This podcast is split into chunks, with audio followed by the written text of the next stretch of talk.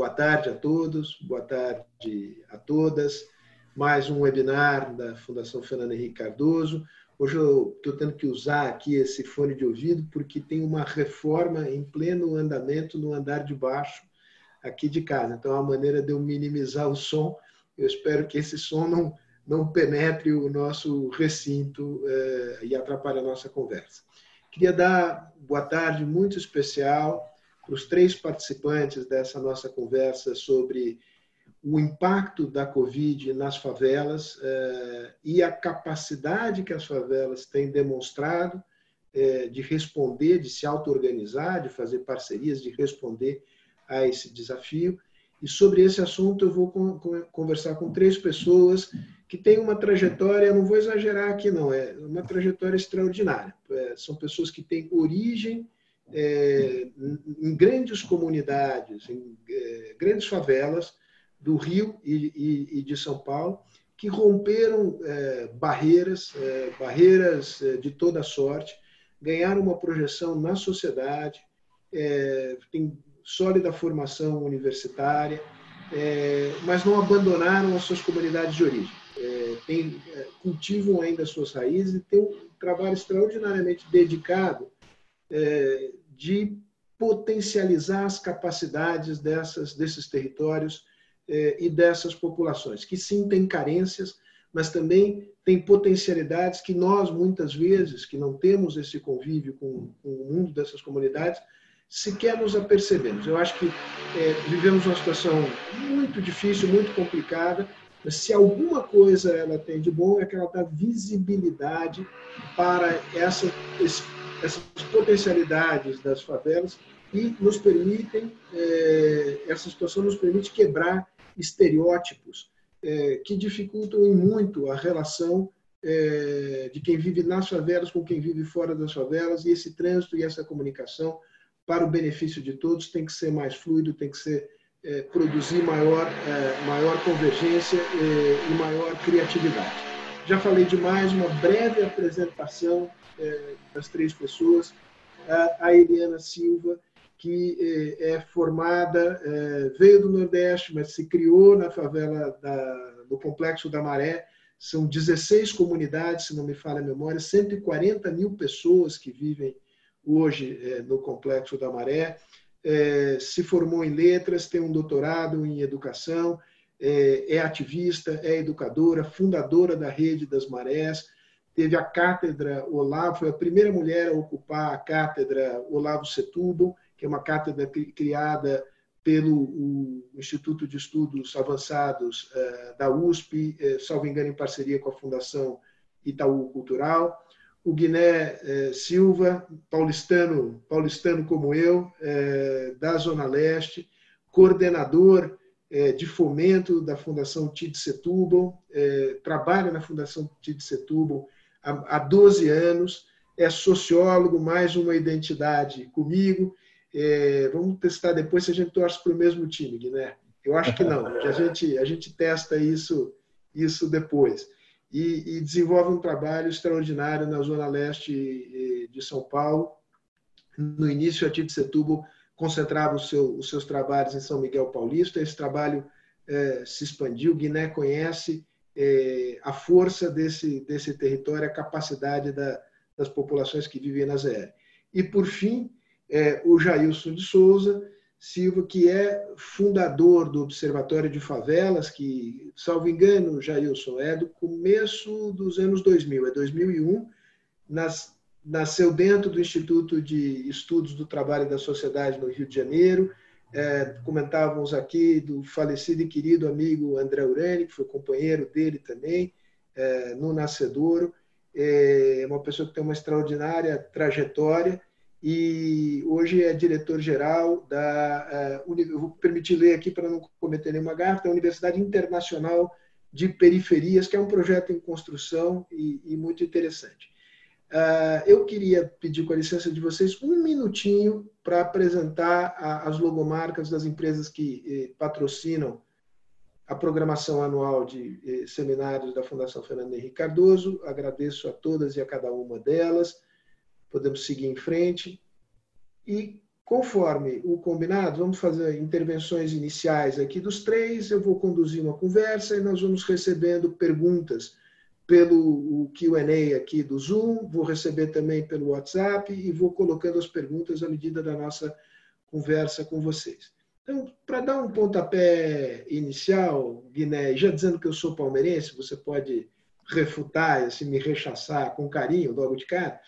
É, eu vou, eu, a minha pergunta é, é a seguinte, quer dizer, o, o, o, falando para o público que, que, digamos, não frequenta esses territórios, conhece pouco a ZR, conhece pouco os trabalhos ali que ali se desenvolvem.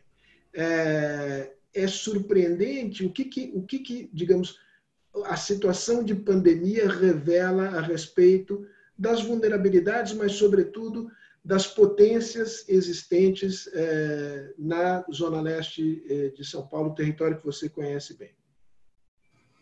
É, oi, Fausto. É, olá a todas e todas. Né? Espero que estejam bem dentro, dentro do possível.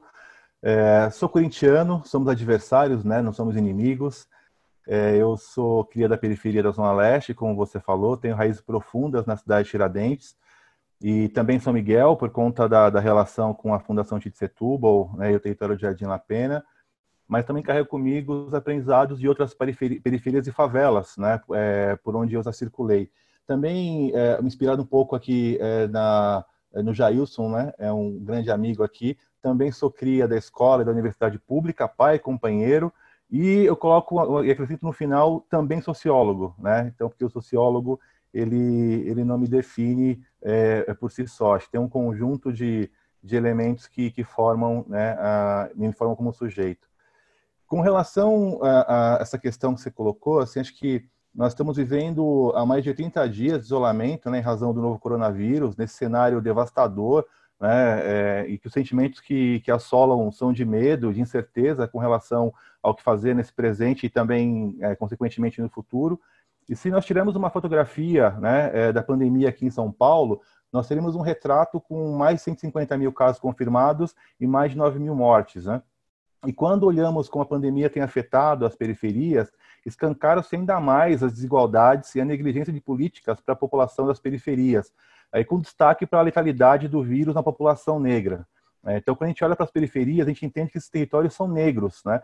E que não temos como planejar ações estratégicas para essa população, pois não existem dados com recortes de, de raça e gênero para esses territórios, né? É, com relação à Covid. Até pouco tempo atrás, né, a Coalizão Negra por Direitos, que é um movimento social, havia conseguido, junto ao Ministério da Saúde, a divulgação de, desses dados via Lei de Acesso à Informação, Agora, diante de mais uma medida autoritária e antidemocrática do, do governo federal, né, o Ministério da Saúde tem dificultado o acesso a essas informações.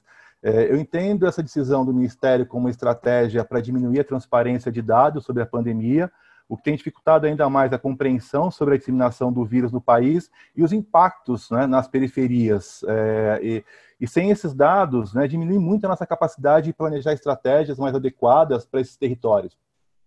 Também é, tem, temos acompanhado é, que a população negra é a mais afetada pela Covid, né, pois além de estarmos historicamente nas margens, nós negros e negras é, também estamos mais expostos às doenças crônicas como diabetes e pressão alta, né? É, e ainda coloco mais uma pimenta nessa conversa, que é, que, é um, que é um outro agravante nesse contexto, pois os negros e negras das periferias e favelas do Brasil já eram alvos de genocídio né, praticado pelo Estado, agora estão mais vulneráveis em relação à, à ação do novo coronavírus. Né? É, o que essa pandemia tem, tem contribuído, é, é ela tem contribuído para escancarar a desigualdade social, racial e territorial, mas aqui eu queria fazer um destaque para a desigualdade relacionada às questões urbanas e condições de moradia, né? É, porque o governo tem determinado que as pessoas fiquem em casa, então se a gente olhar aqui é, as condições das periferias e favelas, muitas muitas casas, né, é, assim, muitas pessoas vivem em condições de moradia insalubres sem garantia mínima de saneamento, né? É, e aí, assim, acho que quando você faz a, a, a, é, quando a gente começa a pensar um pouco nas condições que essas pessoas vivem, e, em tudo aquilo que tem rodado de noticiário para a gente, e fica algumas perguntas, né, que com relação a que democracia que é essa, que as pessoas precisam lutar por direitos básicos essenciais que ainda são negados, né? É, ou como que a população periférica pode se isolar socialmente nessas condições insalubres, sem condições básicas de saneamento? É, pessoas que, que, que, vivem muitas vezes em dois, três cômodos, cômodos, né, com pouca ventilação, e muitos casos sem banheiro. Né? Então, é, eu atuei durante muito tempo em São Miguel, conheço bem a realidade dessa população, e na minha leitura, né, diante desse contexto, para mim, é, o que está colocado aqui, diante da, das decisões né, é, autoritárias, antidemocráticas, principalmente do governo federal, é uma política genocida invisível né, dessa população. Então, diante do cenário que está colocado para nós, vejo que as pessoas, é, que as periferias têm ainda outros desafios, que são os, os econômicos a serem enfrentados. É, as pessoas não têm poupança, não têm reservas financeiras. É, a realidade é o vivido, né? É o que está, é o que está nascendo do dia, assim. Então, as soluções precisam é, apresentar soluções é, imediatas para a questão financeira. A maioria da população periférica não tem o privilégio de não ir trabalhar e fazer o home office. Né? As pessoas não têm escolha. É, não dá para colocar o isolamento como uma escolha para quem vive nas periferias. E aqui eu quero enfatizar que, que é, enfrentar o risco de contaminação no transporte público é uma questão de necessidade para essa população. Né? Se as pessoas é, que vivem nas periferias tivessem opção, talvez a escolha seria outra, né? É, seria é, uma outra forma de, de se cuidar. Então, é, para mim aqui está nítido que o combate ao, ao coronavírus, uma cidade complexa e desigual como São Paulo, não pode ser realizado é, de uma forma é, de, uma, de uma forma única, com uma única estratégia, ou com ideias sem critérios, como temos acompanhado desde, desde o início da, da pandemia. Né?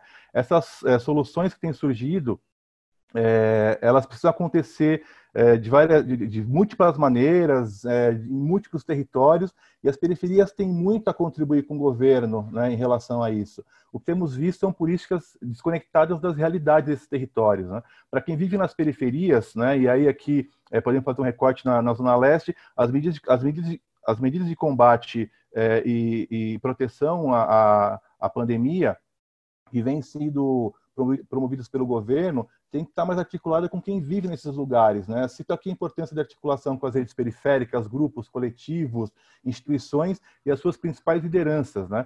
E, e dentro desse quadro de lideranças, aqui eu incluo também os agentes comunitários de saúde, é, porque compreendem as diferentes realidades das pessoas que vivem nessas periferias. Né?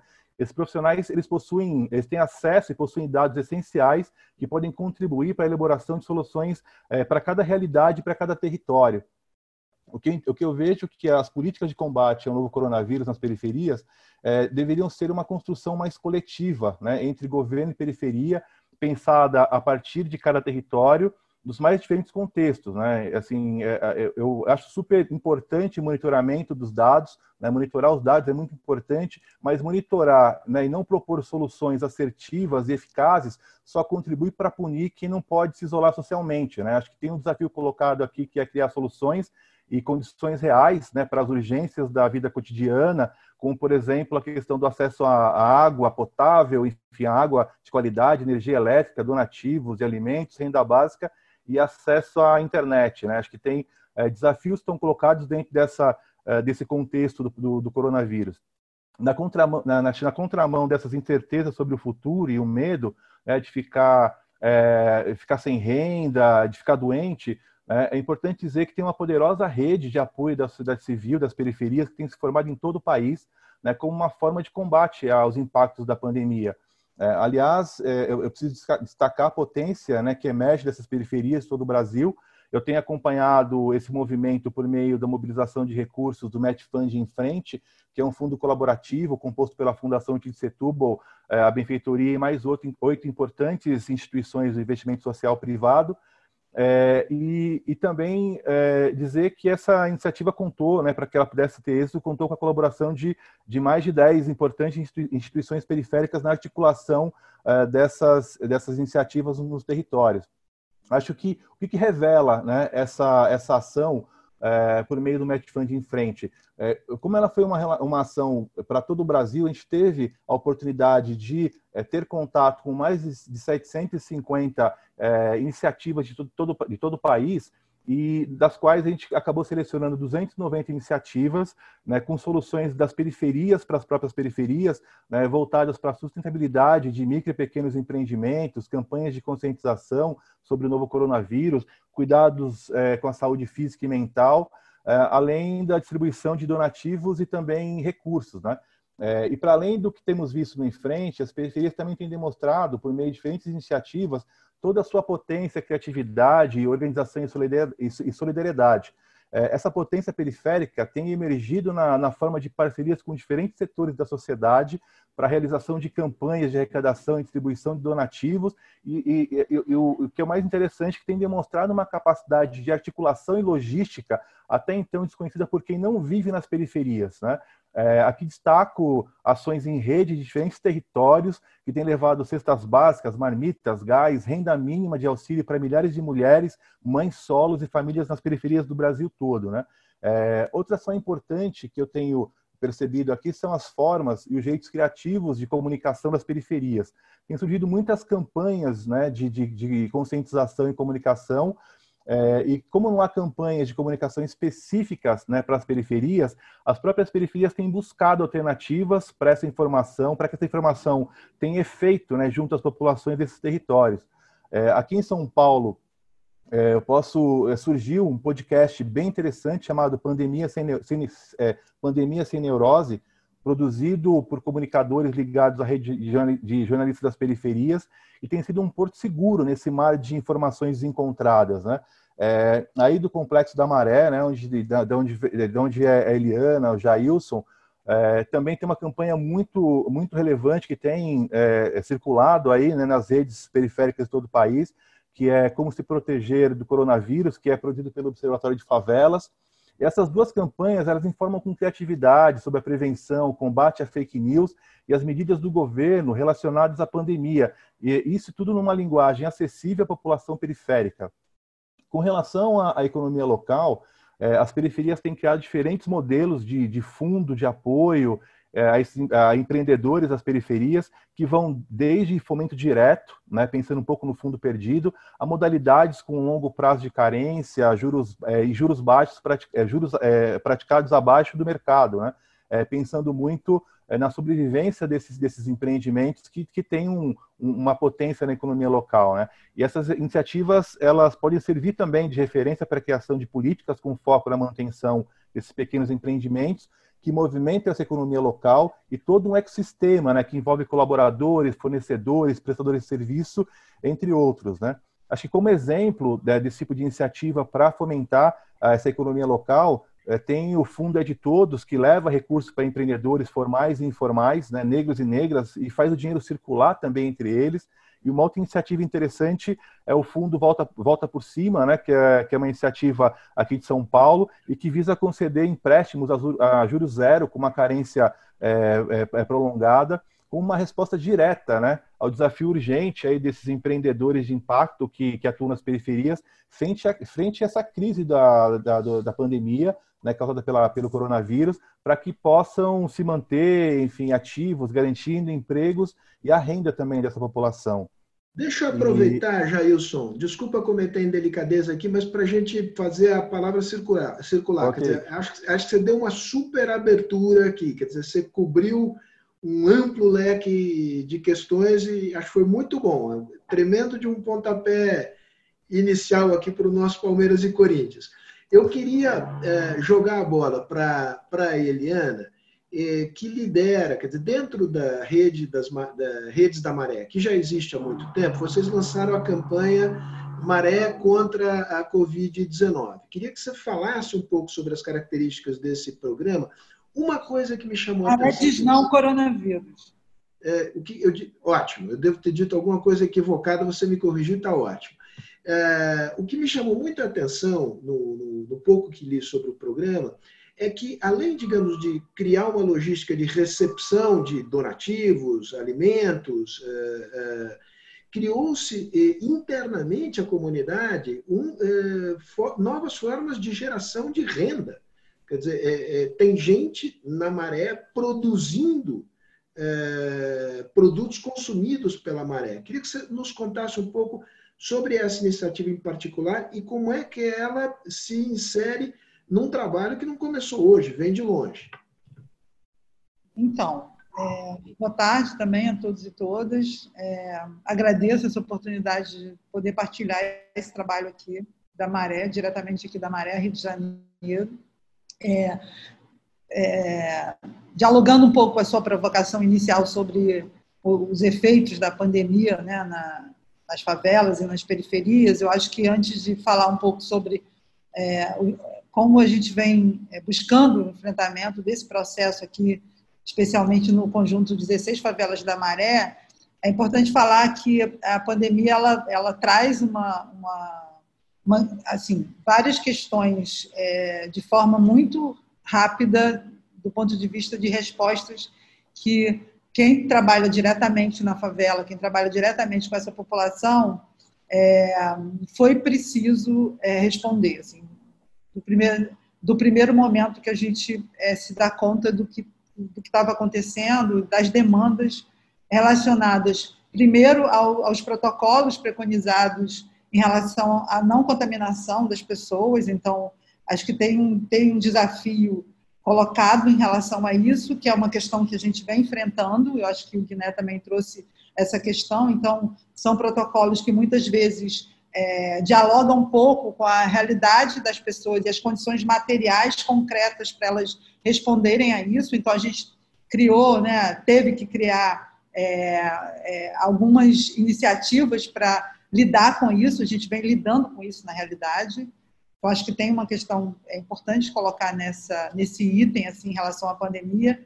Tem uma questão muito concreta que a pandemia ela na verdade estampa, né? ela traz, ela ela coloca para nós uma questão que já é histórica do ponto de vista de, é, dos efeitos que uma, um processo como esse traz, é, relacionado à questão da saúde, mas também relacionado à questão da educação, de todo o processo é, do que é negligenciado em relação a isso, é, em relação à questão da saúde alimentar, enfim, em relação à questão da água, do abastecimento de água, em relação à questão de renda. Então, acho que tem um conjunto de direitos, eu diria, é, é dessa população que são direitos que eles são já negligenciados historicamente, e num momento como esse, isso fica muito mais profundo e o desafio, o nosso desafio fica muito maior. É, a Rede Amarela é uma organização que tem um histórico aí de mais de 20 anos de trabalho aqui no conjunto de favelas da Maré. É, e a gente, quando a pandemia chegou, a gente é, tentou justamente entender qual seria o papel de uma organização da sociedade civil para enfrentar um processo como esse, né? E tentando, obviamente, ser coerente com a missão que nós temos é, a partir do nosso trabalho é, o engajamento que a gente tem por ter sido pessoas que nasceram ou cresceram em alguma dessas favelas aqui da Maré, como é o meu caso, eu cresci na Nova Holanda, que é uma das 16 favelas aqui da Maré. E aí a gente entendeu que é, esse momento a gente deveria trabalhar com o que essa realidade estava tá, demandando, né? E que não era simplesmente fechar a porta e se isolar. Eu acho que tem questão do isolamento é uma questão também para a periferia que precisa ser olhado discutido, as condições para que isso aconteça, né, as condições materiais principalmente, e também saúde mental. E aí a gente foi é, pegar um dado a partir de, do censo, a gente fez um censo, o censo da maré é um censo que foi é, divulgado ano passado, os resultados do censo populacional, e de, nesse censo a gente pegou é, e separou, digamos assim, identificou as seis famílias mais vulneráveis desse conjunto de 16 favelas, onde moram 140 mil pessoas. Né? A Amarela é maior que 96,4% dos municípios brasileiros. Se a Maré fosse uma cidade, ela seria uma cidade de médio porte brasileira. Então a gente falou, vamos tentar é, olhar para as pessoas mais pobres desse, desse conjunto. E aí a gente começou uma campanha que, na verdade, não foi uma campanha assim, foi tudo muito rápido. A gente foi eh, tentando pensar qual era a demanda, e a primeira demanda foi por alimento, então, segurança alimentar, e a gente se deu conta, a gente vem se dando conta. A gente está indo para o terceiro mês agora, é, que essa é uma demanda, realmente tem pessoas passando fome na maré, nesse conjunto de 16 favelas. E aí, já no primeiro mês, a gente é, de 6 mil famílias, a gente atendeu 7.272 famílias. A gente está terminando o segundo mês essa semana e a gente está em quase 12 mil famílias. Né? Isso exigiu da gente um processo de é, sistematizar dados relacionados identificar essas famílias, criar um sistema de, de é, para poder lidar com essa questão e as informações dessa família. Então, a gente tem essa frente dessa campanha, Maré de Não Coronavírus, que está relacionada a essa demanda da segurança alimentar. Tem uma outra frente relacionada à, renda, né? É, a gente tem um, um, projeto com as mulheres, a Casa das Mulheres da Maré, e elas ficaram nesse processo sem renda, porque elas, elas têm um buffet, elas prestam serviços, e a falta dos eventos fizeram com que elas, elas não tenham mais essa renda. Então, a gente aliou uma demanda que a gente tem de trabalho com a população de rua. A Maré tem uma cena de, de pessoas que fazem uso abusivo de álcool e outras drogas. Então, a gente já trabalha com essa população que é de rua. E aí a gente começou no primeiro mês fazendo 200 refeições diárias, de domingo a domingo. É, e essas refeições são entregues na rua, essa população. Segundo mês, a gente já está em 300 refeições. E essas mulheres é que produzem e é, elas recebem uma, uma ajuda de custo justamente para fazer essa, essas refeições. Dentro dessa, dessa, dessa vertente mulheres né, e, e geração de renda, a gente tem uma outra frente que relacionada às costureiras. A gente tem 50 costureiras na Maré produzindo 20 mil máscaras toda semana, e essas máscaras são distribuídas à população justamente numa perspectiva de reduzir o dano em relação uma questão é, da, da, própria contaminação. É, tem uma outra frente que está relacionada à questão da comunicação, é como é que a gente trabalha esses protocolos, e aí acho que tem outras organizações, a gente tem parceria com o Observatório de Favelas, justamente, e a Fiocruz, né, para é, estabelecer uma comunicação em que a gente possa dialogar sobre as possibilidades de como as pessoas lidarem com isso. Então, é carro de som, é podcast, é pintura em muros aqui da Maré. Então, tem um conjunto de informações que elas estão sendo trabalhadas e validadas tecnicamente pela Fiocruz, por isso a Fiocruz está nessa frente. E tem uma frente de saúde que está relacionada a um, a um, um, WhatsApp que a gente criou. Um, a gente já tem um projeto chamado Maré de Direitos, e aí é, a gente criou o De Olho no Corona, que é um, que é um projeto que o morador, a partir desse, desse canal de WhatsApp, ele informa se na rua dele tem pessoas que estão contaminadas, doentes, é, e aí a gente tem acessado a rede de saúde local, a gente tem sete clínicas da família que funcionam dentro da Maré e uma UPA, é, e agora o, a Fundação Oswaldo Cruz tem um hospital, que foi criado nesse contexto aí da pandemia, e a gente tem feito um trabalho de monitorar semanalmente os dados em relação aos moradores da Maré que estão se contaminando ou estão doentes, precisando de ajuda. E aí, toda quinta-feira, sai um boletim com as informações sistematizadas sobre a situação é, de como as pessoas estão se contaminando, de como elas estão acessando todo esse processo assim, relacionado à questão da saúde. E tem uma frente dentro dessa saúde que é a higienização das ruas da Maré. A gente conseguiu um apoio para higienizar as mais de 900 ruas, isso tem sido feito com, é, em parceria com a Colúbia aqui. Então, acho que tem uma questão séria que é relacionada às condições de vida na periferia hoje, nas favelas, de uma maneira geral, mas também tem uma questão, é, nesse momento, que tem sido muito importante, que é essa rede de articulação de instituições, de pessoas, de indivíduos, é, que têm realmente é, é se colocado abertos para contribuir com, com essas campanhas, mas também com as demandas e os desafios que nós temos.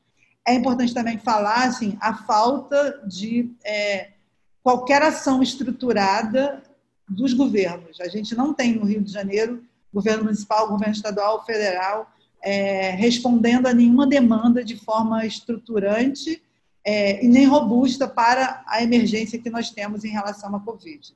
Então, isso é uma questão, acho que é muito importante falar, porque o esforço tem sido muito grande, porque a gente não consegue articular uma ação de Estado, que é uma ação que, na verdade, deveria acontecer.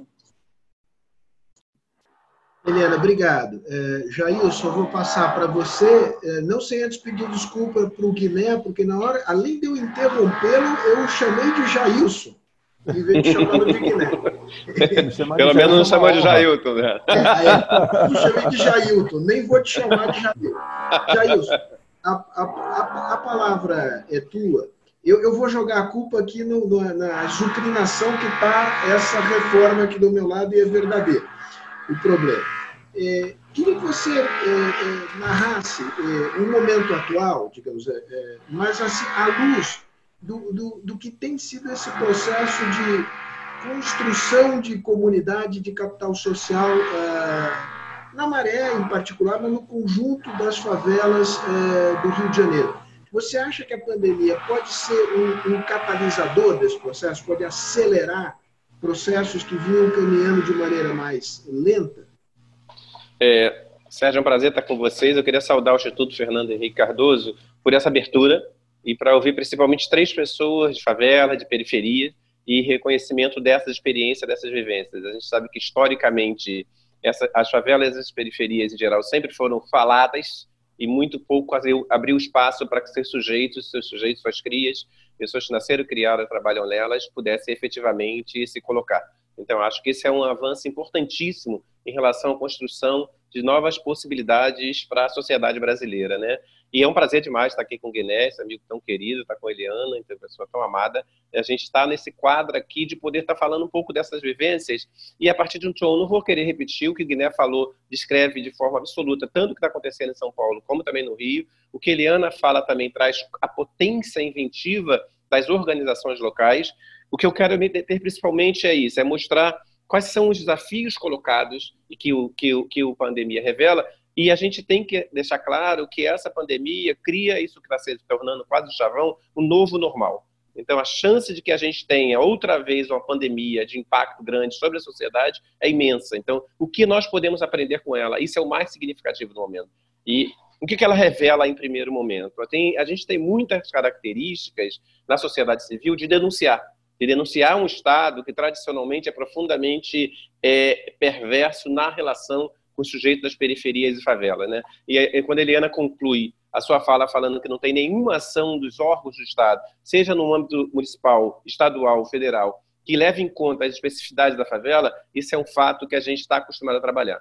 Por outro lado, a gente tem muito tom na favela de periferia, nas organizações, falar sobre a situação de resistência. Resistência a políticas muitas vezes violentas, e o, o Gané fala no genocídio negro especialmente, e que não leva em conta efetivamente a estrutura racista que, que, que, que subverte, de certa forma, todas as relações cidadãs que nós devemos estar construindo. Então, há resistências políticas que efetivamente violentam a dignidade da população preta, periférica, tem que estar colocada e também as respostas possíveis.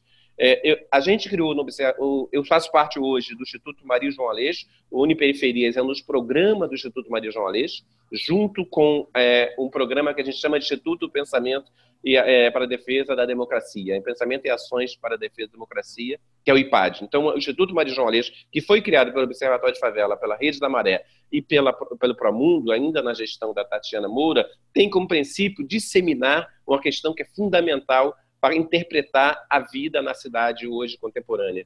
É, tradicionalmente, a favela e a periferia sempre são pensadas a partir do que a gente cunhou uma expressão chamada paradigma da ausência. A partir de uma perspectiva sociocêntrica, os grupos dominantes entendem a cidade a partir de um determinado lugar. Como eles apreendem a cidade? A partir de três elementos fundamentais. Cidade é a partir da acesso a equipamentos urbanos, acesso a serviços urbanos e acesso à renda. Essa ideia da cidade é, termina reduzindo o seu cidadão à condição de consumidor. E a partir daí se tem uma representação da cidade, onde você entende a cidade a partir do modelo ideal, que seriam os espaços e sujeitos que têm acesso a equipamento, acesso a serviço e acesso à renda. Esse é o modelo ideal. Todos os nossos índices de desigualdade trabalham, trabalham a partir disso. E por isso se mostra, quando se apresenta a favela, que tem menos acesso a equipamentos, menos acesso a serviços e menos acesso à renda, como o espaço da não cidade. Então, o que seria cidade? Qualquer estudo que demonstre fala é, cidade, efetivamente, ou lugar modelo ideal da cidade, é a Barra da Tijuca, é a Lagoa, aqui no Rio de Janeiro, é o Leblon, aqui no Rio de Janeiro, são os Jardins de São Paulo, Itaim Bibi, Higienópolis. Essa é a cidade. Esse outro lugar é a não cidade, e por isso a gente interpreta a partir da ausência, da precariedade, da carência. Então, a gente interpreta esse território sempre a partir de pontos negativos. Inclusive, as definições oficiais trabalham nessa perspectiva. O que a pandemia está demonstrando é que a favela é muito mais que isso. Para explicar o que é isso, a gente cunhou no Observatório de Favela, lá no início do século XXI, a expressão paradigma da potência. é reconhecer que a favela tem desafios, sim. A favela tem imensas debilidades provocadas pela ausência de políticas públicas efetivas, principalmente no caso da segurança pública, principalmente no caso da infraestrutura, principalmente no caso de uma reforma tributária que atenda às demandas financeiras e renda dessa população, mas nós temos uma imensa inventividade, uma imensa criatividade e que dá uma resposta rápida. A forma como a rede deu uma resposta rápida foi derivada não só da sua ação particular, mas da imensa capacidade da organização lidar com um conjunto de outros setores da sociedade civil que estão apoiando essas possibilidades. Então, não dá para pensar na favela como fechar em si mesmo. É o caso da ação de comunicação do Observatório de Favelas. Ela só está conseguindo cumprir esse papel porque está articulando diferentes sujeitos, diferentes grupos, diferentes redes, inclusive de populações brancas de classe média, que são sensíveis a essa realidade. Me parece que essa dimensão da cidade, que caracteriza essa potência que as favelas e periferias têm, ajuda a construir uma nova referência que a gente chama de pedagogia da convivência. O que, que o governo Bolsonaro e suas tropas, é, especialmente digitais, trouxeram para a vida pública? Trouxeram uma dimensão da vida privada profundamente é, marcante, que é o ódio. A capacidade que tem os bolsonaristas de trazer o ódio para a cena pública faz com que a gente termine afirmando um princípio que eu chamo de paradigma da hostilidade a lógica que o outro é perigoso, que o outro me ameaça e que eu não posso contar com ele, por isso eu tenho que me armar, e que eu não posso contar com o Estado, porque tem que trabalhar na lógica do mercado, faz com que a gente viva num mundo cada vez mais barbárie. O desafio da gente, como sociedade civil, é pressionar o Estado para trabalhar com dimensões fundamentais na construção da política pública: a solidariedade, a fraternidade, a amorosidade, a empatia como elemento fundamental dessa ética da convivência. Então, o que, é que acontece hoje na favela? E apesar dos imensos desafios que é para enfrentar uma pandemia, exatamente por causa das estruturas, como foram apresentadas, os problemas estruturais apresentados por Guiné e por Eliana, nós temos uma imensa solidariedade orgânica. É uma solidariedade derivada da necessidade. As pessoas precisam uma das outras. Com isso, é uma construção de ações, construções de manifestações, e nós temos principalmente uma questão fundamental: é a forte presença da juventude negra, inclusive masculina, o que para a gente é uma grande questão, porque efetivamente a juventude masculina negra está sendo massacrada, sofre um genocídio permanente e é invisibilizada. Se a gente conseguiu avançar muito no sentido da visibilidade das lutas das mulheres negras e o protagonismo das mulheres negras, tão bem, espaço, tão bem expresso pelo assassinato de Marielle, porque efetivamente a milícia não aceitava, as forças conservadoras não aceitavam essa presença, nós temos cada vez mais jovens negros que estão envolvidos em construir iniciativas próprias para a realidade da favela. Porque nós temos um limite fundamental na favela, o isolamento não funciona. Não é só por causa da precariedade da casa, é porque as famílias na favelas, em geral, os domicílios são multigeneracionais. Mora muitas vezes a avó, a mãe, a filha com outras crianças. Então, e a imensa maioria dessas pessoas trabalham efetivamente em atividades que não que são consideradas essenciais no setor de serviço, principalmente, seja supermercado, seja lojas é, específicas. Com isso, ela não consegue se isolar. Então, qual seria o desafio primeiro que a gente pode aprender com a pandemia? Que no âmbito específico das favelas e espaços comuns, a, o isolamento tem que ser territorial e não doméstico se o Estado funcionasse, né, e ele espera, a gente espera que ele venha a funcionar, teria que se ter criado em Nova Holanda, por exemplo, uma perspectiva de isolamento que não se reduzisse a casa, que a pessoa não consegue ficar em casa. E ela está lidando com pessoas que vão chegar com vírus. Se você constrói, através do Estado, um aparato de proteção nas entradas da favela para testar as pessoas, para usar equipamentos que identifiquem imediatamente se a pessoa está contaminada e possa ser isolada, você vai permitir que a dinâmica da favela seja respeitada e que você não queira simplesmente, numa lógica sociocêntrica, exigir um tipo de isolamento que é muito diferente do que a classe média, branca, a classe dominante podem fazer. Isso é um privilégio. Então, o Estado teria que estar muito mais integrado à sociedade civil, que é extremamente capaz, rápida, para dar respostas, mas que é muito localizada e muito limitada. O que a gente espera do Estado é que consiga, em situações similares que vão acontecer no futuro, se articular profundamente com as organizações da sociedade civil para criar uma rede integrada de proteção e principalmente é, os setores que a Eliana fala mais empobrecidos que possam ser atendidos suas necessidades fundamentais. Isso que a Rede da Maré, que a Fundação Tide Setúbal e muitas outras organizações comunitárias de São Paulo está promovendo uma visão, uma perspectiva de reconhecer a diferença nos territórios periféricos. Porque nem todo mundo tem a mesma demanda, nem todo mundo tem as mesmas questões. Existem grupos diferenciados dentro da maré. Existem pessoas em situações muito diferenciadas. Se isso for reconhecido, a gente consegue produzir uma política pública integrada com a sociedade civil, integrada com setores como institutos, por exemplo, que não atuam necessariamente na favela, mas possa estar construindo. Então, nosso desafio é: a pandemia revela que o mercado não dá conta dela. A pandemia revela que o Estado é fundamental e o nosso sistema de saúde único, com todas as limitações, cumpre esse papel. Mas a pandemia revela também a falta de uma percepção de seres, né, principalmente nossos governantes, no caso do Rio de Janeiro é trágico, porque nós temos a incompetência generalizada, é de que é necessário cada vez mais construir estratégias integradas que contribuam para superar essa perspectiva de uma visão individualizada do efetivamente é, tratamento da Covid. Então, nós aprendemos agora muito de que nós somos fortes, que nós temos capacidade, que nós temos capilaridade, que nós temos condições de atingir cada vez mais pessoas, mas precisamos do Estado estar integrado a essa iniciativa, fazendo muito mais em termos de teste, em termos de ações integradas, em termos de proteção da comunidade e das pessoas. E parece a gente conseguir constituir com esse aprendizado com a Covid agora, essa integração política pública, a organização da sociedade civil e a juventude negra, especialmente, com a sua mobilização, a gente vai sair dessa pandemia em condições muito melhores para enfrentar os desafios da sociedade brasileira. É só por aí que eu queria abrir a nossa conversa. Já isso, maravilha. Guiné, vou jogar a bola de volta para você, aproveitando duas perguntas que me foram feitas aqui. Uma pessoa, uh, pelo André Médici, que é um economista da área de saúde, e, e, e outra é, pela Vânia Dutra. André preocupado com a questão, é, digamos, da, é, se é viável ou não é viável fazer isolamento de idosos na periferia. E aí eu queria que você fizesse um zoom na realidade que você conhece. Conta um pouquinho o que está acontecendo na cidade de Tiradentes sobre a possibilidade de é, fazer essa separação geracional que, que a gente sabe que é muito difícil de fazer. Uh, a Vânia, a pergunta tem a ver com educação, o problema do o acesso à, à, à escola por via online. Qual é a infraestrutura presente para que crianças da, da Zona Leste, em particular dos territórios que você conhece melhor, tenham acesso à, à escolaridade durante esse período? O que, que as crianças estão fazendo nesse momento? Né? Elas estão em casa, elas foram jogar bola, há um risco enorme delas perderem esse percurso uh, escolar. Conta um pouco nesta área, digamos, da, da relação entre essa população e essas duas áreas de política pública, educação e saúde. Como é que você vê uh, a situação na região da cidade que você conhece bem?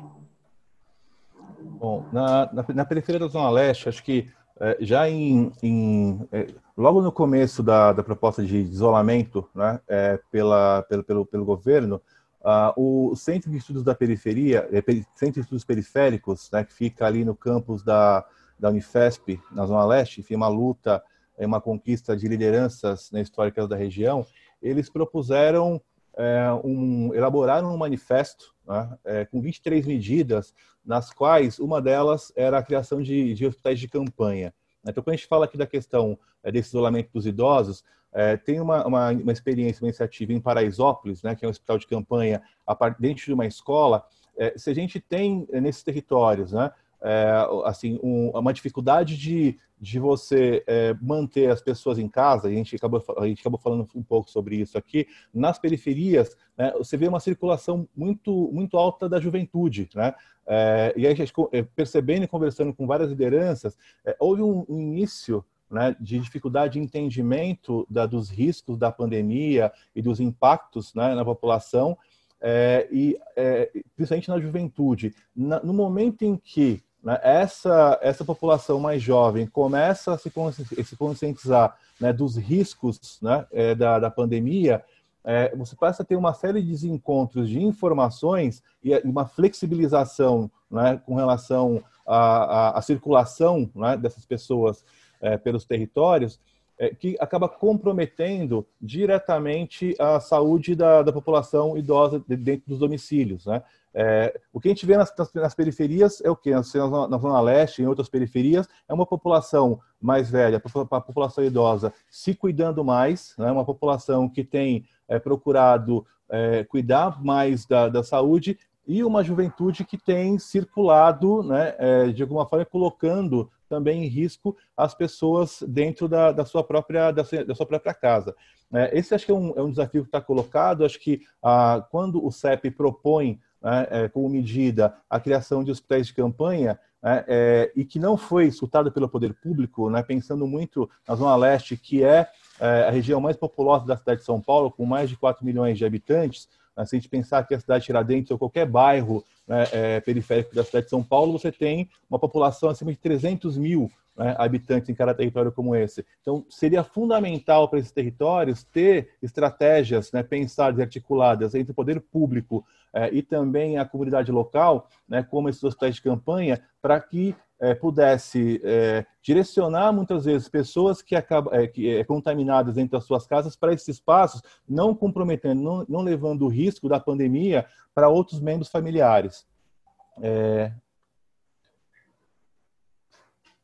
Com relação aqui à, à, à questão da vanha adulta que ela, que ela traz, o, o Jailson usou um termo aqui, a questão do novo normal, né? É, e aí, assim, acho que tem uma coisa assim, o novo, o novo normal para quem, né? Se a gente é, saiu uma pesquisa recente aí que um em cada cinco estudantes brasileiros não tem acesso à internet, né? É, então, e que 18% né, dos, dos, estudantes acessam os conteúdos, né? É, somente pelo, pelo celular. Então, se a gente pensar que essa população né, é, tem acesso apenas pelo celular e muitos né, têm acesso apenas pelos pacotes de dados que não dão acesso a uma infinidade de outros aplicativos, né, há uma, uma limitação do acesso à informação, há uma limitação do acesso ao conteúdo disseminado pelas escolas, o que dificulta o acompanhamento e compromete né, seriamente o desenvolvimento educacional dessas crianças e adolescentes é, nesse ano com, com relação à, pandemia que a gente tem, tem vivido. Né?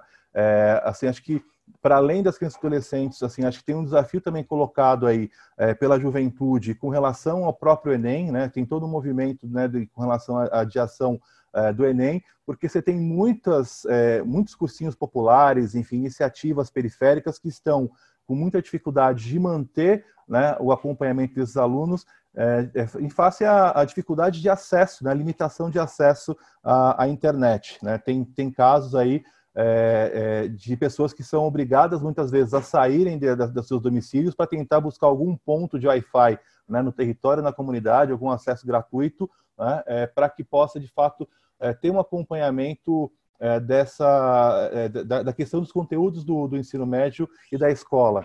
É, e você não vê nenhuma ação do poder público voltada para solucionar essa questão nos territórios, da questão do acesso à internet. Né? Se propõe, é, é, como esse novo normal, o acompanhamento à distância, o EAD, no qual os professores também têm que se adaptar de uma forma muito rápida e abrupta a um modelo é, que muitos não estavam adaptados. Né? Tem muitas plataformas dos colégios particulares já tinham esse tipo de tecnologia, mas na escola pública é, isso é uma novidade para muitos professores, né? É, de, de poder realmente prepararem seu, seu conteúdo, suas aulas para para é, disseminar para os seus alunos e a dificuldade dos alunos de acessarem esses conteúdos pela limitação do acesso à internet. Acho que tem uma, um comprometimento grave aqui é, da, da, questão do ensino da educação este ano é, e que a gente não vê uma resposta efetiva do poder público para isso. Muito bom. Uh, Guiné, obrigado. Deixa eu jogar a bola de volta para a Eliana. Eliana, queria de, fazer de novo essa, fazer o que fizemos aqui com o Guiné, que é aproximar a lente do território que você conhece e que você nos contasse um pouco sobre como é que é a relação e como é que ela está se dando agora da comunidade com os distintos agentes do Estado, da polícia ao médico de família. Você disse, não tem uma interlocução estruturada com o poder público no nível estadual, municipal, é, ficou claro esse quadro. Agora, o fato é que alguma relação ela se dá ali no território. Né? Esta relação tem sido de que natureza? Ela tem sido cooperativa? É, ela tem ajudado a, a, a, enfrentar os problemas? Ou ela tem sido mais um obstáculo do que uma, uma parte da solução? Então, na realidade, a gente tem é, uma, uma parte do nosso trabalho, já era assim antes, mas agora isso vem se intensificando, que é tentar cobrar do poder público um posicionamento em relação a determinadas políticas públicas. Então, vou dar um exemplo. Educação. A gente tem 44 escolas de ensino fundamental dentro é, desse conjunto de 16 favelas. E tem três escolas de ensino médio. E uh, o que, que acontece? Quando a pandemia começou e as aulas foram suspensas, a gente não teve, até um mês e meio da pandemia, nenhuma, nenhuma relação da escola com as crianças, né, com os alunos, com os estudantes. E aí a gente, é, é, a gente começou a, a conversar com os moradores, eles começaram a trazer demandas sobre como esse processo vai, vai acontecer, né? O que, que, vai acontecer com essas crianças quando elas tiverem que voltar para a escola? Como é que vai ser o ano letivo? Começou a ter, depois de um mês né, dessa coisa toda acontecendo, começou a ter justamente um diálogo em, em torno disso, porque as pessoas circulam, elas estão, é, enfim, como o Guiné falou também, assim, tem pessoas estão trabalhando, elas estão e as crianças estão na rua. É, e aí, assim, a gente começou a, a demandar um diálogo com a, as direções das 44 escolas. Isso acabou gerando um fórum que agora se reúne toda semana virtualmente. A gente é parte desse fórum junto às suas escolas e com a, com a coordenação da coordenadoria de educação aqui da região. E é, a partir desse, dessa articulação começaram a acontecer algumas ações pontuais da escola de seja prover cestas básicas, alimento para essas crianças, seja para pensar no pra processo pedagógico aí e aí algumas medidas não não medidas como é, também já foi falado aqui em relação à questão de acesso à internet, de ter aula, não, não existe essa realidade para as crianças da periferia. Então essa é uma questão, mas veio uma resposta de é, entrega de é, materiais impressos para essas crianças. Essa é uma questão muito séria, eu entendo, assim, para as, para, as favelas e para as periferias de um modo geral, porque pensando aqui na maré, a partir da maré, da realidade da maré, as escolas aqui elas já ficam, dependendo do ano, é, às vezes 30 dias sem ter aulas por conta de operações policiais, que é um outro lado né, do Estado que a gente pode trazer para essa conversa aqui. É, a gente tem uma realidade é, que é bem complexa em relação à questão do direito à segurança pública que não se estabeleceu ainda para as favelas e periferias. Então, é, no Rio de Janeiro, a gente tem uma situação é, específica de, de operações policiais, assim, a única forma da polícia ter uma presença assim, constante é através de um artifício que não deveria ser constante, que são operações policiais. Essas operações policiais, elas causam é, uma situação no cotidiano em que muitos dos serviços, muitos é, é, do, que, do, que, acontece na realidade ali, é suspenso em função da, das operações policiais. E no período da pandemia, a gente teve no Rio de Janeiro, nós tivemos muitas operações policiais em favelas como Alemão, Cidade de Deus, Salgueiro, em São Gonçalo, e na Maré nós tivemos três operações policiais. Não tivemos letalidade, né? não tivemos. É, nenhuma pessoa morreu nessas operações policiais, mas aconteceram, né, no meio de entregas de cestas de alimentos, operações policiais e situações de, enfim, de confronto e de, e de é, medo, né, principalmente para a população. Então, é, a, a parte relacionada à relação com o sistema de saúde, com a rede de saúde que nós temos aqui, é, também é, a gente vem forçando um, uma resposta, principalmente porque a gente está falando de um vírus, está falando de contaminação, está falando de, das pessoas adoecerem, a gente está falando de doenças que estão sendo negligenciadas nesse momento em função de que todo, toda a rede de saúde, né, todo o sistema de saúde está voltado para atender pessoas voltadas é, para a Covid-19. Então, a gente vem num diálogo e aqui, por exemplo, a gente, uma das coisas que a gente vem pensando é justamente no, em criar um espaço de isolamento e cuidado para as pessoas que estão com sintomas é, ou estão contaminadas e aí precisam, dependendo do grau, né, é, uma, uma atenção específica em relação a isso. Então, é, é até uma parceria com Todos pela Saúde, a gente vem discutindo uma proposta de, de, do que, que poderia ser feito a partir da rede de saúde, né, da capacidade instalada que nós temos, o que, que a gente já pode, é, enfim, re responder a essa demanda de, um, de uma favela que é tamanho de uma cidade. Né? Então, algumas iniciativas vêm acontecendo. Eu diria assim, que é, o que tem acontecido em relação à relação com o Estado é que hoje a gente, é, esse descaso, essa falta de uma política pública é, clara em relação a essa população, o reconhecimento do direito dessa população, isso fica muito mais claro hoje e a gente, ao mesmo tempo, tem é, formas de cobrar isso pela, por uma emergência que a gente tem nesse momento. E algumas dessas políticas públicas a gente vem conseguindo pensar em, em, em, que elas aconteçam aqui. Mas é muito claro, por exemplo, quando a gente pensa em segurança alimentar, a gente deveria pensar na Secretaria de Assistência Social, por exemplo. A gente não vê nenhuma ação assim concreta para responder à demanda que a Maré tem. Aí tem uma organização da sociedade civil que é, atinge 12 mil famílias. Mas a gente tem uma demanda de, sei lá, 25 mil famílias, por exemplo. Então, assim, realmente essa parte talvez seja é, a que a gente esteja é, com mais problema, eu diria, mas também não dá para descolar da situação do país né, que a gente está vivendo agora. Legal, Helena. Jailson, ah, deixa eu lançar a bola para você aqui com a seguinte pergunta que recolhe uma série de questões que foram aqui formuladas por gente que está nos assistindo. Ah, a, a, relação não é uma relação entre uma comunidade que é homogênea e um, um, um Estado homogêneo tem muitos atores que, que atuam no espaço da favela. Né? Tem, tem ONGs, tem, no caso da Maré, tem a Redes da Maré, mas tem também, não sei se é um caso específico, mas tem crime organizado, tem milícia, tem igrejas, tem partidos políticos. De que maneira você vê que a, a, a, essas relações podem ser alteradas pela experiência da, da pandemia? É, e há uma pergunta até aqui de como é que isso se refletiria nas, nas eleições municipais. Acho que é cedo para dizer, o impacto não é de curto prazo, mas pensando mais a longo prazo, de que maneira essa experiência mexe nesse tabuleiro de forças é, das comunidades? Vou me concentrar no exemplo do Rio de Janeiro, que você talvez conheça melhor. É, a primeira coisa, é, a gente, Eliana traz um ponto que é fundamental. O direito à segurança pública nunca foi garantido para a população da favela, nem no Rio de Janeiro, nem nas grandes metrópoles do país.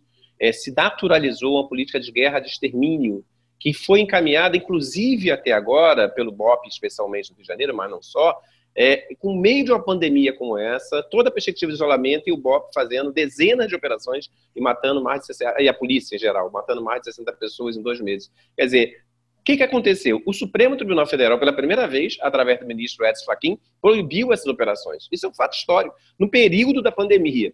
O que nós temos que aproveitar essa oportunidade é justamente para, para além da pandemia, falar que cidade nós queremos e que como é nós pensamos as relações estabelecidas nela. Então, a iniciativa que o Instituto Maria João Alisso e que já propus para a Fundação de Setúbal, seria ótimo se o Instituto Fernando Henrique Cardoso se somasse, porque a ideia é que a gente junte é qual a avaliação, fazer um seminário logo depois da pandemia, especialmente cidades como Rio de Janeiro e São Paulo foram tão afetadas, o que, que a gente aprendeu nesse momento?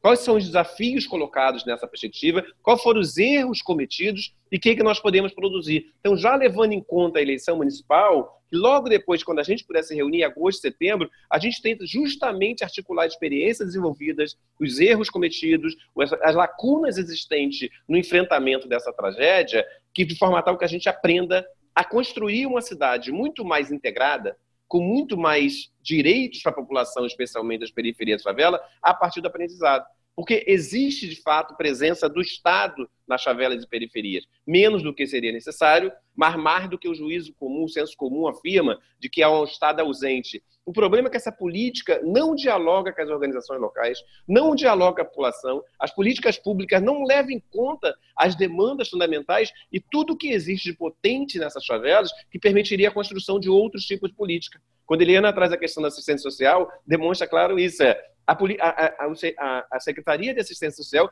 deveria estar na política de frente, ajudando a criar cadastro, ajudando a trabalhar com registro, que pudesse estar enfrentando isso. Então, nós temos que sair, nesse momento, com essa experiência. Controlar a ação da polícia é fundamental. Da mesma forma, é fundamental controlar a ação dos grupos criminosos. Né? É um absurdo permitir que pessoas armadas possam estar dentro dos territórios efetivamente regulando a soberania dentro desse, desse espaço. Mas esses grupos são diferentes. A gente tem várias organizações de jovens no tráfico de drogas, por exemplo, que, desde o início, apoiaram o isolamento e estavam pressionando a população para que permanecesse em casa. Ao mesmo tempo que tivemos ações locais da milícia em um bairro tão grande como Campo Grande, no Rio de Janeiro, que a milícia pressionando para que o comércio abrisse. Então, essas forças criminosas também são muito heterogêneas e têm lógicas muito heterogêneas. O central é que o Estado tem um papel que, centrado nos direitos fundamentais que a população da favela é, é, tem, construa uma agenda com a sociedade civil que permita a superação de limites fundamentais para enfrentamento de situações como essa. Mas é, a, a, pandemia não, não, não invisibiliza questões fundamentais como a, a renda mínima que a população precisa ter para ter direito efetivo ao mercado de consumo. Isso onde a pandemia está trazendo esse direito à renda mínima universal e a gente espera que esse debate se faça presente para que se amplie muitas políticas de transferência de renda, para além, por exemplo, da lógica do Bolsa Família, que é claramente insuficiente. A gente tem a oportunidade de pensar na necessidade de que a tecnologia não se torne um instrumento fundamental de aumento da desigualdade na sociedade brasileira. Então é necessário que se volte a políticas de democratização do acesso à tecnologia. É o mínimo acesso à internet para todas as pessoas. Isso é um direito, um direito fundamental do indivíduo hoje no mundo, não só na sociedade brasileira. É fundamental que a gente construa políticas integradas que consigam estar mapeando os diferentes grupos sociais dentro das favelas e periferias, visando atender as demandas, especialmente, daquelas populações mais empobrecidas. E que se criem protocolos para o enfrentamento de pandemias como essas, que levem em conta as especificidades também da situação da vida na favela e periferia.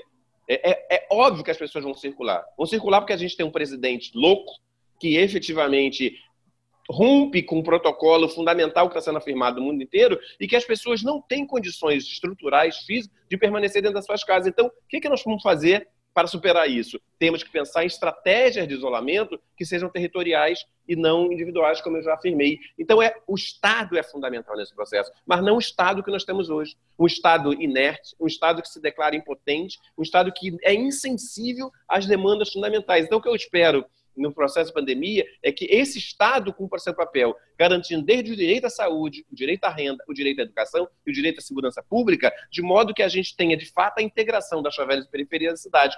Isso a pandemia está demonstrando. E isso me parece que é o passo inicial é, que a gente deve dar logo após essa, esse impacto maior do que está acontecendo conosco. Agora, é fato a superação do racismo, expresso naquele absurdo de várias prefeituras decretando que o trabalho doméstico era essencial. A morte de Miguel em Recife demonstra que a pandemia está revelando uma lógica perversa escravocrata de parcela da sociedade brasileira. Cabe a essa sociedade, nos seus grupos mais lúcidos, mais comprometidos com a democracia, mais interessados na dignidade humana para todos, enfrentar a situação. Então, me parece esse é o desafio nosso como é que a gente vai aproveitar a circunstância para estar tá construindo uma integração política envolvendo diferentes atores da sociedade civil e do Estado para que a gente possa efetivamente apresentar uma agenda permanente, não é só episódica, não é só localizada, permanente de garantia dos direitos fundamentais para essa população. Aceito o convite, o desafio que você nos fez de organizar aqui um, um, um seminário para não só fazer um balanço do que aprendemos, mas projetar o, projetar o futuro. Com grande prazer, Jailson. Guiné, volta a bola para você aqui, é, é, a partir de uma pergunta que foi feita pela Érica Sais, é, que, é do, que é do GIF. A pergunta dela é: os recursos estão chegando de fato? É, no território que você observa, que você conhece, houve uma enorme mobilização é, da sociedade civil, de empresas e tal. Queria que você fizesse uma avaliação do tamanho dessa mobilização e se ela tem conseguido suprir minimamente as necessidades da, da periferia ou se ainda é muito aquém do necessário para manter, digamos, condições mínimas de sobrevivência, porque vamos enfrentar logo, a, a partir dos próximos meses, uma situação em que nem nem auxílio emergencial do governo haverá. Então, e, e, o, e o, desemprego continuará forte. Então, a questão de se está chegando recursos. É, se você sente que essas alianças que se formaram agora, elas podem, elas podem ser duradouras, elas podem gerar é, é, alianças que perdurem no tempo. Terceira dimensão da pergunta, é, é, como, esta a pandemia é, é, é, um, é um laboratório também de novas lideranças, quer dizer, é, é, tem mobilizado gente que não estava engajada nas periferias e que agora passou a se jogar num esforço é, coletivo no qual você já está jogado há muito tempo? Com relação à questão da, da pergunta da Eric, enfim, dessas três dimensões, com relação ao recurso, é, de fato, né, a sociedade brasileira né, tem mobilizado um volume é, nunca visto de recursos, né? e esses recursos, de fato, têm chegado aos territórios, têm chegado às periferias, é, é, e das, das, suas mais diferentes formas. Agora, é importante entender que, assim, que esse recurso não é suficiente para atender todas as demandas dos territórios. Né? Assim, a, a, mesma sociedade e a mobilização dos territórios, ela não tem a mesma é, capacidade que o Estado tem né, de mobilização de recursos. Então, acho que isso é fundamental ficar entendido, né, é, porque é, senão é, tem uma, uma conta né, é, que cai sobre as periferias, né, como se ela fosse autossuficiente. Né, os recursos estão chegando, estão contribuindo para o desenvolvimento de uma série de ações, né, é, emergências do, dos mais diferentes tipos e também para, o desenvolvimento de soluções é, desses é, é, dos territórios, a partir de cada, da realidade de cada território existente, mas, é, mas só isso não basta. Né? Acho que a questão que foi colocada aqui, tanto pelo Jair pela Peleliane, essa questão da construção conjunta, da articulação com o poder público, a questão do diálogo, ela é fundamental né, para que se amplie os recursos nos territórios periféricos, com formas de você ter realmente ações estratégicas efetivas e eficazes nesses, nesses lugares, nesses territórios. É, com relação à questão da, das alianças, é, assim, eu acho que muitas alianças permanecerão. Acho que, tem, acho que tem dois níveis de alianças. Tem alianças que são as alianças periféricas, né, que são articulações já existentes, né, a partir de uma rede periférica que se, é, que se comunica, que se articula né, é, é já há muito tempo. Por outro lado, você tem uma aproximação diferentes empresas, organizações, enfim, de investimento social privado, que vêm também construindo alianças né, dentro dos seus próprios campos e alianças com, com organizações das periferias, né, que acho que só o futuro dirá né, realmente se isso se consolida, eh, se isso será duradouro ou não, se isso se, se será consolidado. Eu acho que muitas dessas parcerias, dessas alianças, de fato é, terão, acho que, vida longa, né, porque há uma, uma convergência né, é, em relação aos objetivos dessas instituições e organizações que têm buscado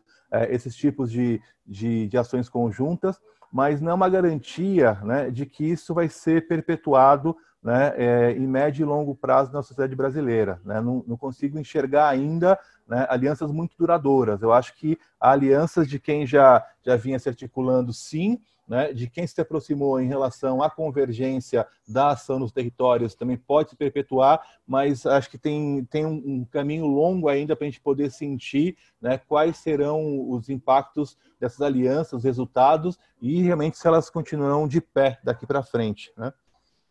É, na minha visão, essa parte da, da com relação à pandemia ser um laboratório de, de novas lideranças, uh, eu acho que os territórios eh, já assim eles têm lideranças consolidadas e que constantemente né, você tem ah, assim o surgimento de novas lideranças por meio dos grupos coletivos né, é, e, e, você tem uma eh, uma força enorme né, das periferias né, que é, que vem chegando das universidades públicas né, nos últimos anos. Né? Você tem um grupo, uma inteligência periférica é, que vem ocupando diferentes espaços nos territórios, né, propondo novas soluções para além é, da, da, das soluções tradicionais desses territórios, né, inovando por meio de parcerias, de alianças, de ações em rede. Né? É, então, eu sinto que não é um laboratório de novas lideranças, eu acho que tem lideranças que já são reconhecidas e são legitimadas nesses territórios. Né? Então, acho que não há espaço para experimentação, é, mas também é importante entender que o novo sempre vem, né? Mas esse novo já, já está conectado né, com, com esse pensamento e essa inteligência periférica, né, ele passa né, por diferentes outros espaços. Né? Então, se a gente pensar muito é, é, nos coletivos e grupos, é, partindo hoje na, na potência né, que, que, surge da literatura periférica, por exemplo, você tem um, uma infinidade de jovens com um pensamento né, é, é, propositivo na, é, na forma de, de, de construir novas narrativas para esses territórios que precisam ser consideradas. Há também toda uma inteligência né, voltada para a questão e um olhar para a questão das tecnologias, né, é, e como as tecnologias podem contribuir para esses territórios, que passa muito também por essa inteligência que vem saindo das universidades e, que também estão nas periferias. Então, é, é, eu acho que com relação a, a este ponto é, para finalizar aqui, não, não vejo espaço para muita experimentação de, de pessoas que são outsiders, estão fora do circuito, né, que não têm um compromisso e uma legitimidade com esses territórios. Então vamos nos encaminhando aqui para o final. O papo está muito bom. A gente continua aqui. O quem entrou ficou. É, temos aqui 90 pessoas aqui que permaneceram na nossa conversa aqui. Eu vou esticar, vou dar um, um chorinho aqui, se vocês me permitirem esticar um pouco a conversa, mas estamos chegando estamos bem mais para o fim do que para o começo. Helena, eu queria pegar esse gancho do tema da cultura. Né? É, as periferias para, passaram a ser não só consumidoras de cultura, produtoras de cultura. Marcar a cena cultural é, das cidades, do modo geral, é, é com muita força. Na, na, nas comunidades, eu vou estereotipar aqui, você tem do funk ao mundo evangélico. Né? Há diferentes perspectivas é, na hora da pandemia, na hora de fazer a organização coletiva, responder aos desafios práticos. Esses diferentes repertórios culturais, eles são uma riqueza, eles são um problema. Como é que é o trabalho de mediação entre essas diferentes tribos que habitam é, o mundo, o mundo não só da periferia, aqui eu estou me referindo ao tema de a polarização político-cultural tem se manifestado também nas comunidades e isso dificultado a construção de soluções comuns ou, ou a, minha, a, a, minha reflexão não tem pé nem cabeça?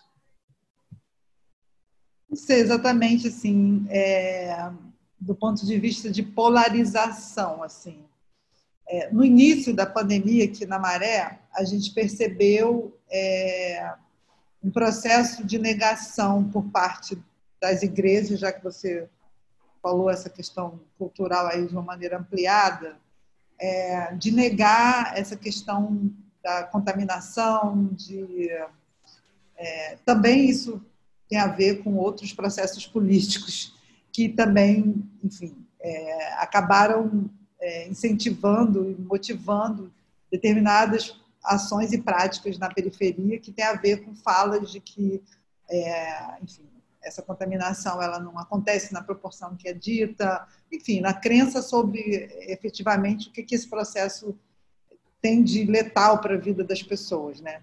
Então, assim, no, no, no, início aqui do processo, a gente teve, sim, uma, é, enfim, uma reação de algumas é, igrejas, elas negarem esse processo e manterem normalmente o seu cotidiano ali, das suas ações, né? Mas isso foi logo, é, enfim, rechaçado assim, por muitos, muitos grupos dentro da própria Maré. Inclusive, a gente chegou até a fazer um podcast sobre isso, falando sobre essa, essa forma né, da, que a religião devia enfim, se comportar de um outro jeito, enfim. E aí eu acho que houve, é, enfim, as pessoas acabaram é, acompanhando é, é, um processo diferente em relação a isso. Em relação à questão dos artistas, as práticas culturais, a gente, eu acho que é um, é um segmento que eu diria que está na mesma situação dos outros grupos, né, dos, dos trabalhadores. Então, aqui, a gente tentou criar uma alternativa que foi a partir de uma, de uma chamada pública para também apoiar artistas é, da, da, do conjunto das 16 favelas, é, nesse momento em que eles também estão passando por uma situação muito difícil. Eu acho que é uma categoria, assim, a cultura de uma maneira geral no país É, a gente já vem numa situação bem complexa e com a pandemia isso também se aprofunda e nas periferias não é diferente. Agora, a gente também tentou criar, né, saindo dessa, do discurso da, da questão do negativo que a gente vem vivendo em relação a isso, essa, essas práticas, a gente tentou criar alternativas para passar por esse momento. Então, a gente vem fazendo uma chamada pública que o Itaú Cultural nos apoia nessa iniciativa, que é justamente voltada para ações ligadas ao tema da Covid e como é que os artistas podem abordar essa temática numa perspectiva de prevenção, por exemplo, é, dentro desse do conjunto de favelas. Então, é, eu, eu entendo que a cultura ela está dentro aqui no nosso caso desse conjunto de demandas e questões que a gente tem que lidar é, com a, a, falta de apoio, né, e com o, a, a, falta de reconhecimento do direito das pessoas em relação à arte, em relação à cultura.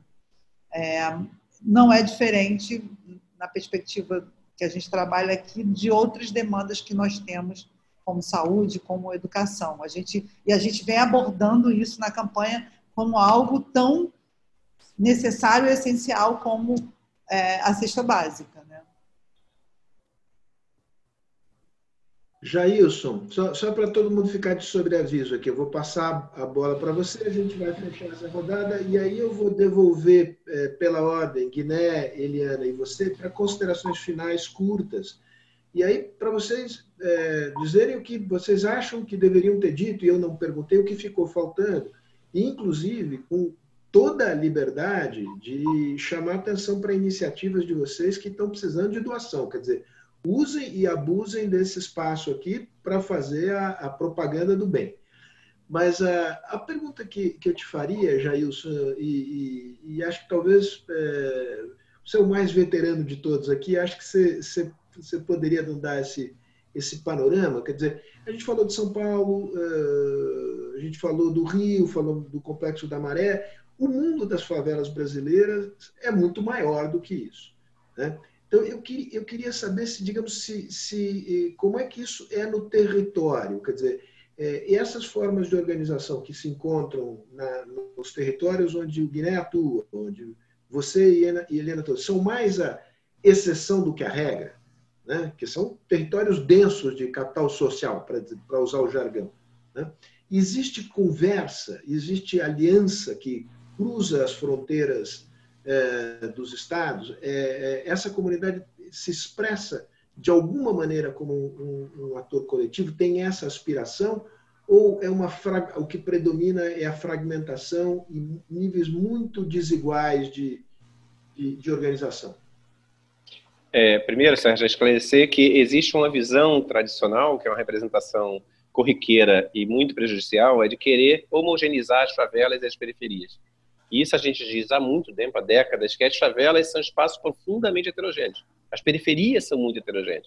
E cada uma tem, se você pega a Maré, que são 16 favelas, cada uma tem uma história específica, forma de mobilização, forma de organização, ênfase em atividades específicas. Imagine isso no contexto nacional. O que nós temos é uma condição fundamental ampliada de subalternização e de potência para enfrentar a subalternização que é provocada principalmente pelo Estado.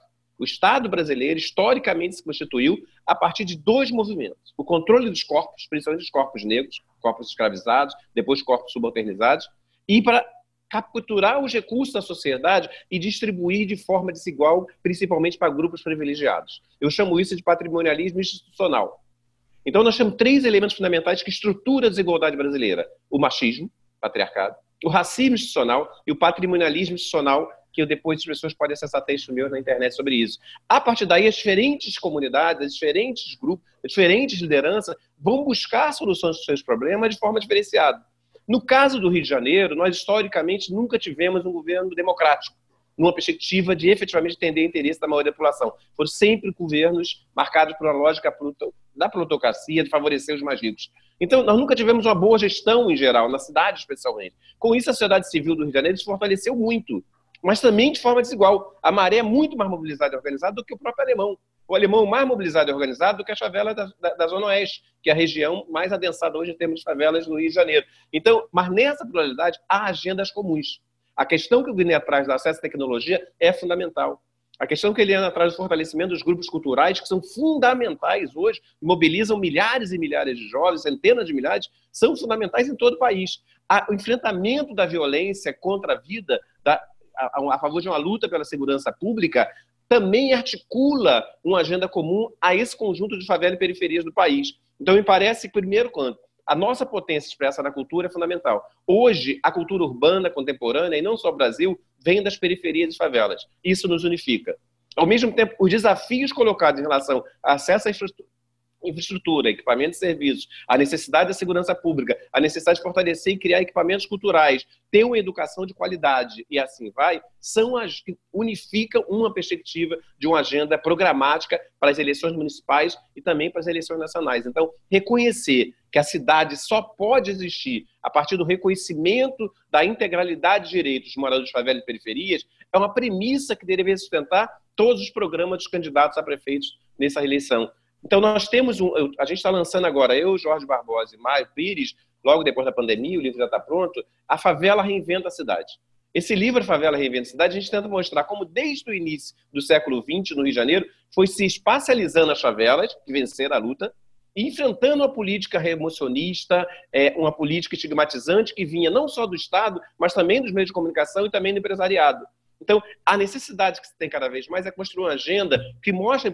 Na Maré tem 140 mil pessoas, mais de 3.500 é, é, estabelecimentos comerciais, como o censo que foi feito agora pela Redes pelo Observatório de Favelas. Não tem uma agência bancária, não tem uma agência do Correios. Isso é absurdo. E é uma, uma, cidade como a Maré, a gente não tem acesso a coisas fundamentais. E não é falta de luta, porque a gente mobilizou anos para ter direito a isso. Então, nós temos hoje ainda uma realidade em que o Estado, o mercado, e a imensa maioria das instituições não contemplam as agendas que nós vamos construir. Mas essas agendas são presentes e cada vez se articulam. Em, locais como Rio de Janeiro, como São Paulo, existe articulação maior. Minas Gerais também cada vez mais tem essa articulação. No plano nacional é mais difícil. Nós temos agendas comuns, partilha de conhecimento, partilha de experiências, mas nosso desafio é como é que a gente integra de uma forma muito mais unificada esses movimentos. Quando a gente propõe um seminário agora, por exemplo, de avaliação e de busca de construção dessa agenda comum, a gente está buscando isso. Quando a gente cria o IPAD, que, que tem uma parceria, por exemplo, com a Fundação de Setúbal, e hoje está caminhando para vários estados brasileiros, a perspectiva é construir essa agenda. Então, me parece é reconhecer a heterogeneidade, reconhecer a especificidade dos locais, mas reconhecer que há, há pontos comuns que nos unificam é a base para construir um novo diálogo com forças do Estado, com forças do mercado e de toda a sociedade civil. É isso que, por isso que a gente criou o Instituto Maria João Aleixo. É isso que o Observatório de Favelas tenta construir, de certa forma. É isso que a Fundação Tite Setúbal cada vez mais. E a Maré, na figura da Rede da Maré, constitui uma experiência extraordinária de política de desenvolvimento sustentável integrado. Aprender com essa experiência, capilarizá-las cada vez mais, construir uma agenda que impacte o processo eleitoral é fundamental para que a gente saia muito mais fortalecido de tragédias como essa atual pandemia.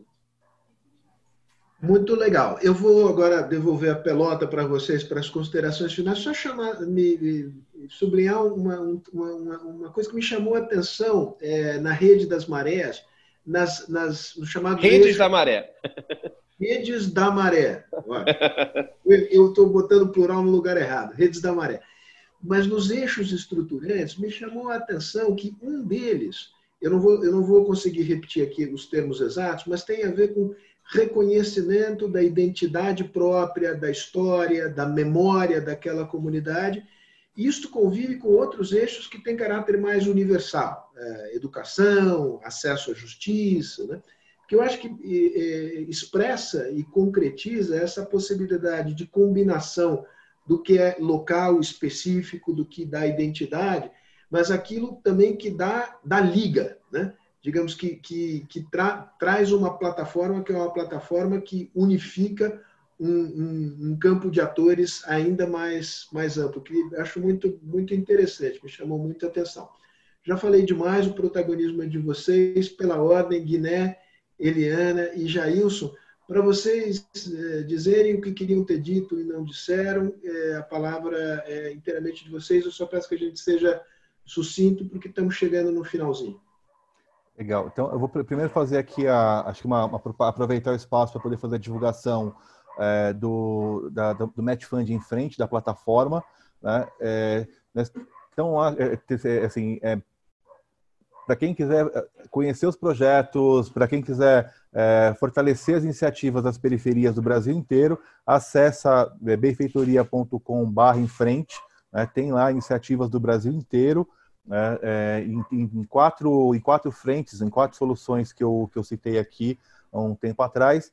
E, e, na, e, e quiser conhecer um pouco mais, só entrar em contato com a gente na Fundação.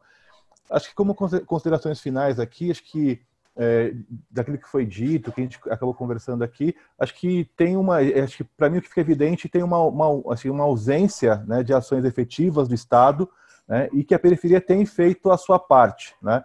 mas acho que é importante frisar assim que essa conta não pode ficar né, sobre, a, é, é sobre as periferias. Né? É, é assim, isso, é, isso, é, muito importante. E sabemos que o, que o desafio é enorme, que há muito a ser feito. Né? Sabemos que, é, que, que também que o diálogo com os governos né, é lento, ele é complexo, é inexistente em muitos, em muitos momentos, mas a conjuntura pede ações né, conjuntas e diálogo. Né? Então, acho que essa abertura do poder público para o diálogo com os territórios periféricos com essa inteligência e com essa sabedoria né, é fundamental. E mesmo assim, né, diante das adversidades e da negligência histórica né, do, dos governos e do, do enorme desafio que as desigualdades impõem aí para as periferias, é, as, periferias, as periferias e favelas, assim como em outros momentos, né, é, seguem articuladas, é, seguem aí discutindo e pensando soluções, inovando, né, abertas à construção coletiva né, com, com diferentes setores, público, privado, né, assim como em outras épocas da sociedade.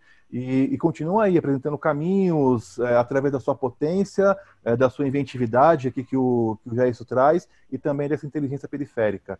Então, deixo aqui né, o meu agradecimento. Fica a dica aqui é, de um querido amigo, o Ian, o Ian, eu sempre me confundo, ele fica bravo comigo, que é o, é o cônsul de Luxemburgo, é, aqui em São Paulo, e que diz como é que a União Europeia pode ajudar. Então, vocês é, conhecem os caminhos aí. Bom, se precisarem da minha ajuda para abrir o canal, vocês falem comigo, mas é, é, explorem essas possibilidades também. Eliana, é, palavra é tua. Bom, eu só queria assim, chamar atenção para um aspecto dessa desse momento que a gente está vivendo, né, de emergências, em que a gente conseguiu de alguma maneira articular é, diferentes grupos assim brasileiros da iniciativa privada e, e também é, uma, uma, certa consciência sobre a necessidade dos indivíduos se engajarem é, nesses problemas assim que nós vivemos no país. Então acho que a gente tem uma uma possibilidade de fazer, né? Estou falando muito a partir da campanha aqui da Maré, Maré de Não Coronavírus, em que a gente é, consegui, só consegue fazer uma, uma, ação robusta, dar uma resposta significativa aos desafios que nós temos aqui, porque a gente conseguiu acessar parcerias da iniciativa privada, fundações, mas indivíduos, né? E doações pequenas e doações maiores que juntas a gente consegue dar essa resposta. Então, acho que se criou uma perspectiva no Brasil de olhar para isso, talvez, de uma maneira diferente, porque é, eu estou é, vendo que, de uma maneira geral, as pessoas estão doando diretamente para as organizações que estão lá na ponta fazendo esse trabalho. Né? Então, é, sem muitos intermediários. E aí eu acho que isso é muito potente. E isso não pode é, se perder na pós-pandemia. Né? O, devido à pandemia, eu acho que tem um legado que passa por essa articulação da sociedade civil de uma maneira, falando de uma maneira ampliada. Então, isso é muito importante que continue.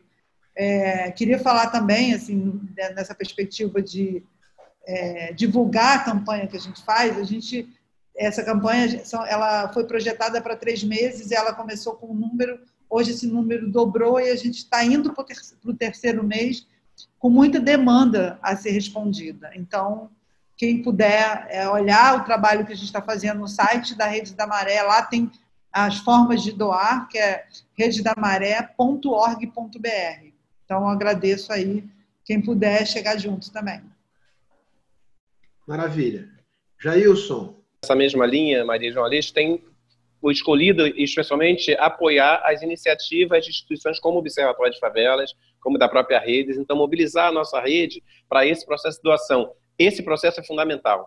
Então, eu deixei meu e-mail aí, eu já anotei e-mail para quem quiser conseguir mais informações de como é que é possível estar ajudando na linha que a Eliana fala diretamente, é central. E, ao mesmo tempo, a Fundação de Setúbal está cumprindo outro papel fundamental de construir uma plataforma de auxílio a diferentes iniciativas no Brasil inteiro. O que nós precisamos, acima de tudo, manter primeiro é essa compreensão de que o processo não pode parar na pandemia. A sociedade civil brasileira, principalmente os grupos das periferias, foram imensamente impactadas pelo golpe institucional que gerou a eleição do Temer e depois, principalmente, o governo Bolsonaro, que, que entende a sociedade civil como inimiga. Então, manter essas condições de financiamento das organizações para que eles desenvolvam suas diferentes atividades, e não só atividades mais assistenciais e emergenciais, é central. Então, que as pessoas possam cada vez mais compartilhar essa possibilidade.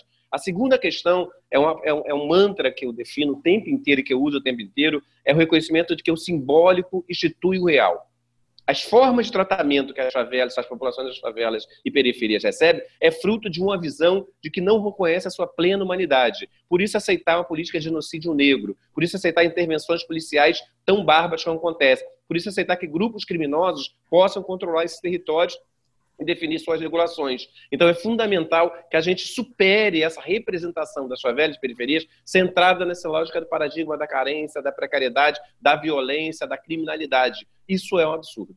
Se a gente conseguir cada vez mais reconhecer as iniciativas fundamentais que são feitas nas periferias, a gente vai reconhecer que só das periferias e seus sujeitos podem vir soluções para a construção de uma cidade efetivamente muito mais viva, muito mais fraterna, muito mais solidária, muito mais democrática. A luta pela democracia tem que levar em conta as formas de organização e mobilização das periferias e favelas. É isso que eu queria deixar como recado final e que a gente continue empenhado, vinculado na construção dessa rede e, de novo, propor que a gente possa fazer N seminários, N encontros, que nos ajude a avaliar esse momento que a gente viveu e que eu, eu espero que esteja chegando ao fim, mas que nos prepare para momentos futuros onde certamente situações desafiantes como essa estarão colocadas. Esse é o nosso compromisso como liderança comunitária, como liderança de organizações que buscam, acima de tudo, que a gente possa viver essa dimensão da nossa humanidade de forma mais plena, principalmente com a lógica do ódio e intolerância que ainda graça se faz presente, principalmente no controle do Estado hoje. Depende da sociedade civil que a gente se torne essa humanidade. E a gente está muito empenhado nisso e contamos com todos que estão participando, assistindo. Eu agradeço muito estar ficado até o final conosco. O agradecimento é nosso e não é pequeno, é, é imenso. Eu, para mim, foi uma experiência extraordinária conversar com vocês, é, aprender com vocês.